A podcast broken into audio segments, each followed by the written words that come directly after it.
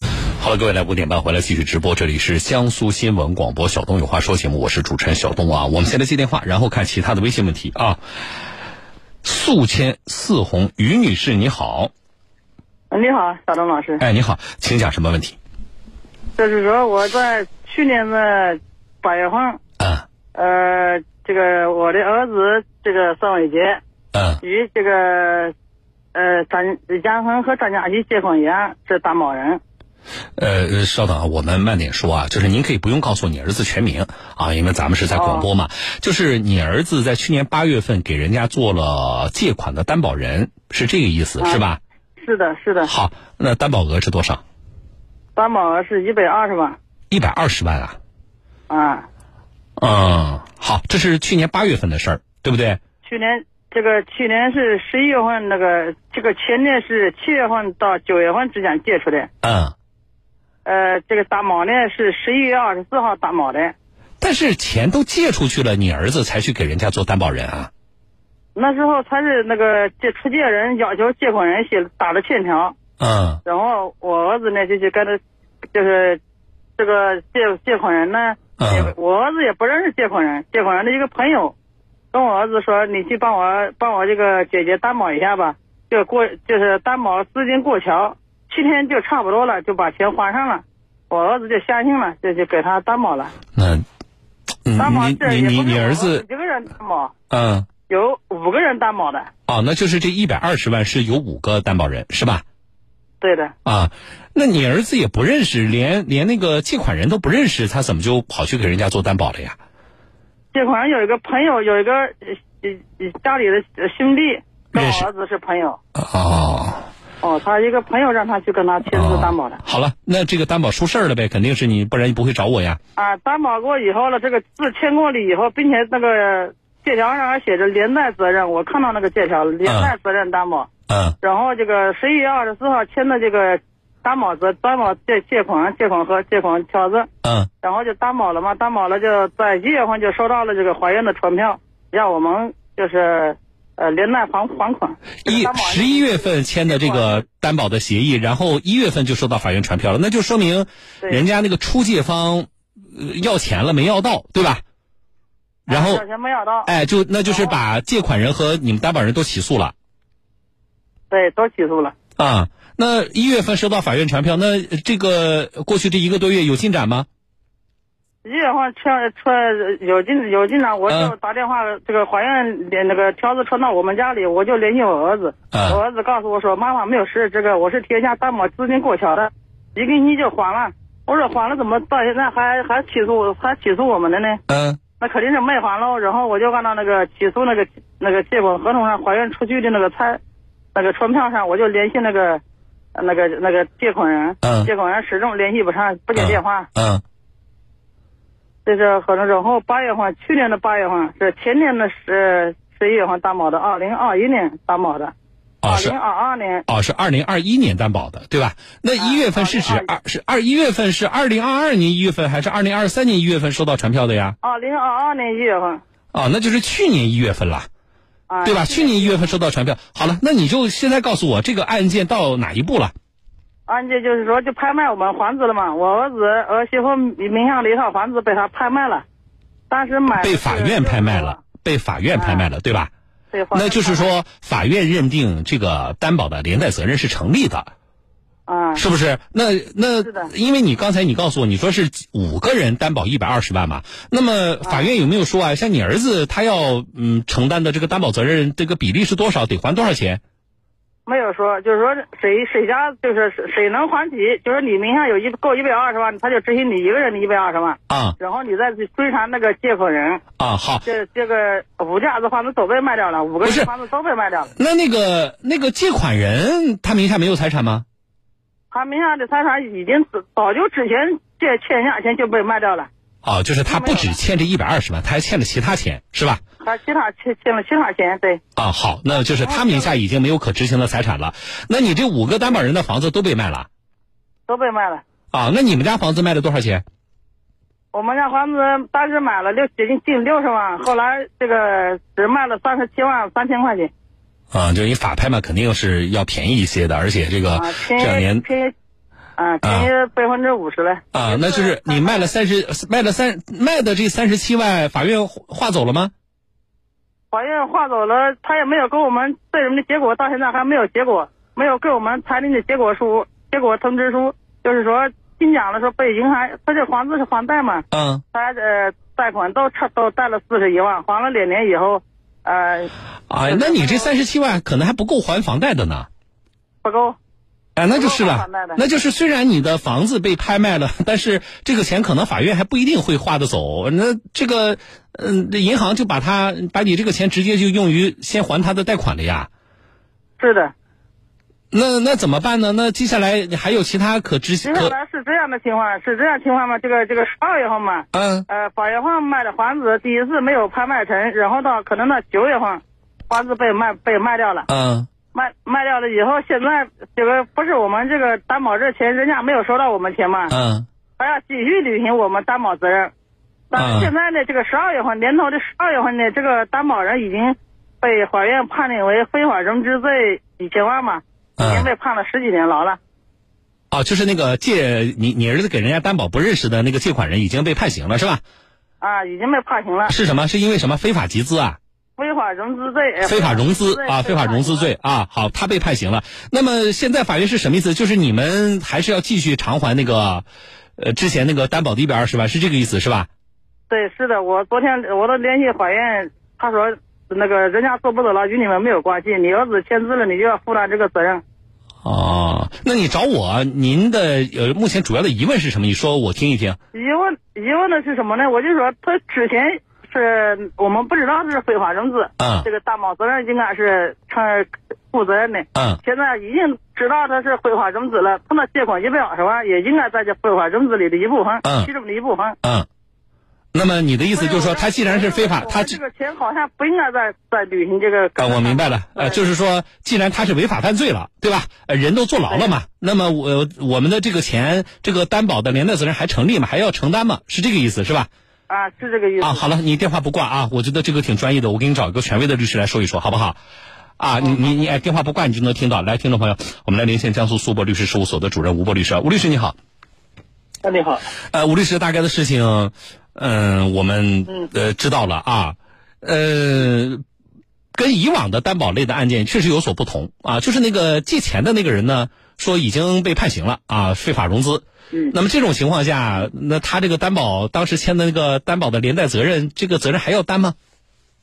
有有一个概念，我觉得大家可能搞错了，嗯就是他这个借款和他那个非法失踪公众存款有没有关系？嗯如果说是有关系的话，那么在那个人的刑事判决里面会体现到；嗯如果是这个这两个是有关系，那么有可能导致你这个借款合同无效。无效的话，既然主合同无效，你的从合同、担保合同是从合同，当然也是一个无效。嗯呃，但是现在目前，刚才我也查了一下，它是呃，应当是有一个生效的判决的，就是民事案件生效判决。嗯呃，有一百二十二万的这个这个这个强制执行的一个文书。嗯那么也就是说，法院认定了没有认定这两个刑事案件和刑事案件和这个借款是有关系，哦因此的话，因此的话，呃，他要履行履行这个相应的这个担保担保义务。虽然我没看到，我目前没有看到他这个民事案件的判决的具体，呃，具体的这个内容是什么，嗯，但是呃，应当是原则上是肯定和那个没关系的，和嗯刑事没关系。就是如果跟那个有关系，法院就不会追着你要你担保的这个钱了，哎对吧？呃，我就通俗的这么理解。对。唉，那怎么办呢？那就是他现在房子卖了，其实还还还不够还那个银行贷款呢。那嗯，房子拍卖那三十七万是不是银行就会收回去用作还贷款啊？法明院白。那肯定是 吧？对，法院没有权利，法院没有权利划他那个抵押权，抵押权优先，肯定是抵押权优先银行划，对对哎，那那那这个房子拍卖的反而把这个，而且法拍的还便宜，他买了六十多万，才卖了三十七万，结果关键是这三十七万还我还不能给法院，那法院就得继续找他其他名下可执行的财产了呗。对对对，是的。其实这个拍卖对对三方都不利，对银行也不利，对，银行呵拍卖对吧？对银行也不利。嗯，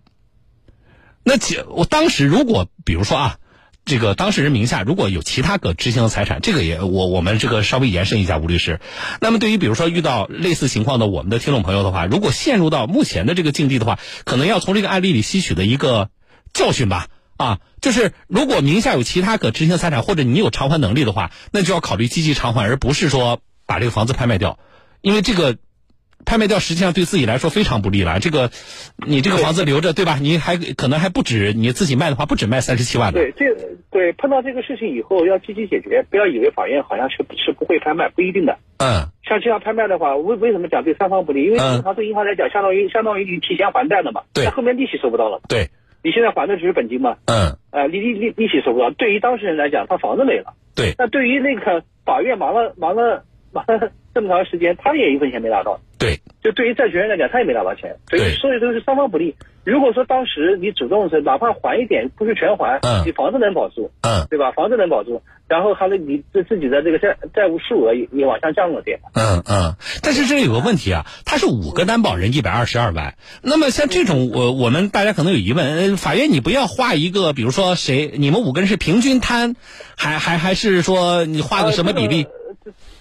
这个不需要画比例，他们承担的都是连带保证责，嗯。哎，这这不需要画比例，嗯每个每每每个人都有都有义务去偿还的。那最终可能会出现这种结果啊，吴律师。比如说五个人，那么第一个人他可能还的要比第二个人、第三个人要多呀，因为他名下的财产多。第二个人、第三个人可能没什么钱，那嗯，那我们怎么来理解？那对第一个人是不是不公平呢？啊，是不公平啊，嗯，啊，但是是呃，我们现实执行当中是这样的不公。平。啊，是这样子的，呃，没没有错。如果有一个人正好他银行银行有这么多存款，那就是那就直接划走了。另嗯外、另外另外四个担保人，你相当于就不要承担担保责任了，就没有承担担保责任。哦哦，我倒是觉得这个我们正好借这个延伸一下。来，我们这个听众于女士啊，呃那你还有什么其他的问题要问吴律师吗？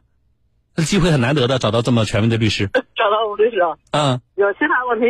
这其他问题就是不关系这个案子的问题，可不可以？啊，那这那就节目以外说吧，那就是你我们就不在节目里说了，那就是吴律师的判断就是你们应该还是要积极的，就是要要承担这个呃偿还的这个责任啊。好像也是这么说的，我就是心里想着，这好像转不过弯子的。就是哎，我知道的，就是你你也像相当于再找个途径，权威的途径求证一下嘛，对不对？就是说对方已经被判刑了，那么我们还是不要承担这个呃担保的责任啊。我觉得吴律师的这个分析你也听到了，我们就不重复了，好不好？好的。啊，好了好了，希望对你有帮助，谢谢你吴律师啊，我们再见。好好，再见。哎哎，房子都卖了啊，呃，当然我不了解他的家庭情况，呃，是不是有其他的可执行的财产啊？这只是五个担保人当中的一个。咱们过去的这两三个月以来说到的担保来咨询担保的和我们不愿意看到发生的一些呃涉及到担保的这个案件，已经说过好几次了。对吧？我记得我有一次，我就是跟吴律师，我专门探讨过担保的这个问题的。我说你从你这个律师的角度，啊，怎么来谈这个问题？吴律师其实告，首先告诉我们，如果你给别人家呃给别人做担保的话，实际上啊，从规避风险的角度，啊。呃，他从专业出发，他给大家说了很多的建议啊，比如说你这个东西应该怎么签，那你签的时候你应该注意那个条款的，那个表述应该是什么样的，等等等等。啊，他说了很多，但是说了那么多之后，总结一句话给大家的提醒，其实跟他以上说的那些都没关系，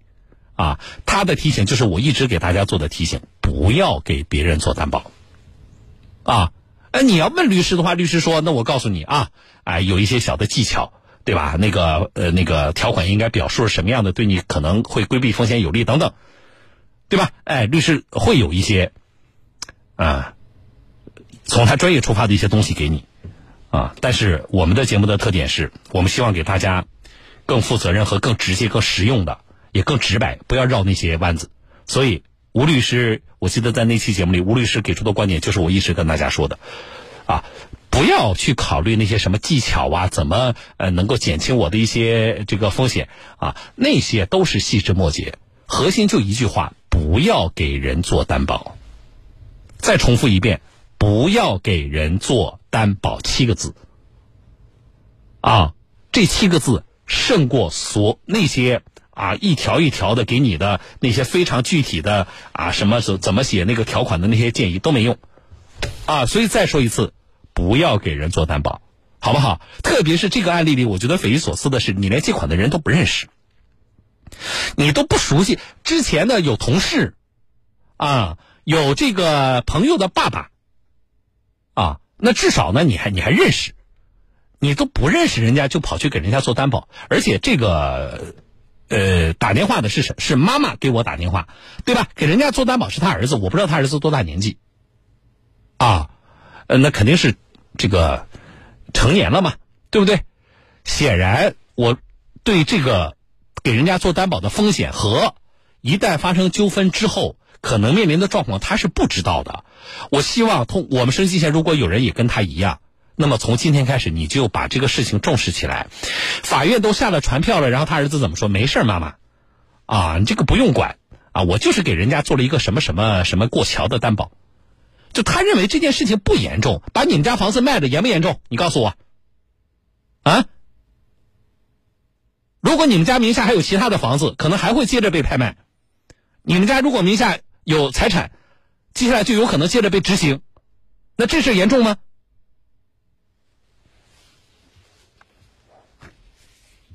不要把什么事情都想当然啊！好了，这事说到这，唉，我们除了能够给他一些依据现有情形的一些判断之外，啊，我们其实给不了特别好的建议啊。当然了，从另外一方面说，成年人你既然签了这个东西啊，你就应该承担相应的责任啊。来，小东有话说，我是主持人小东，进广告，稍后回来。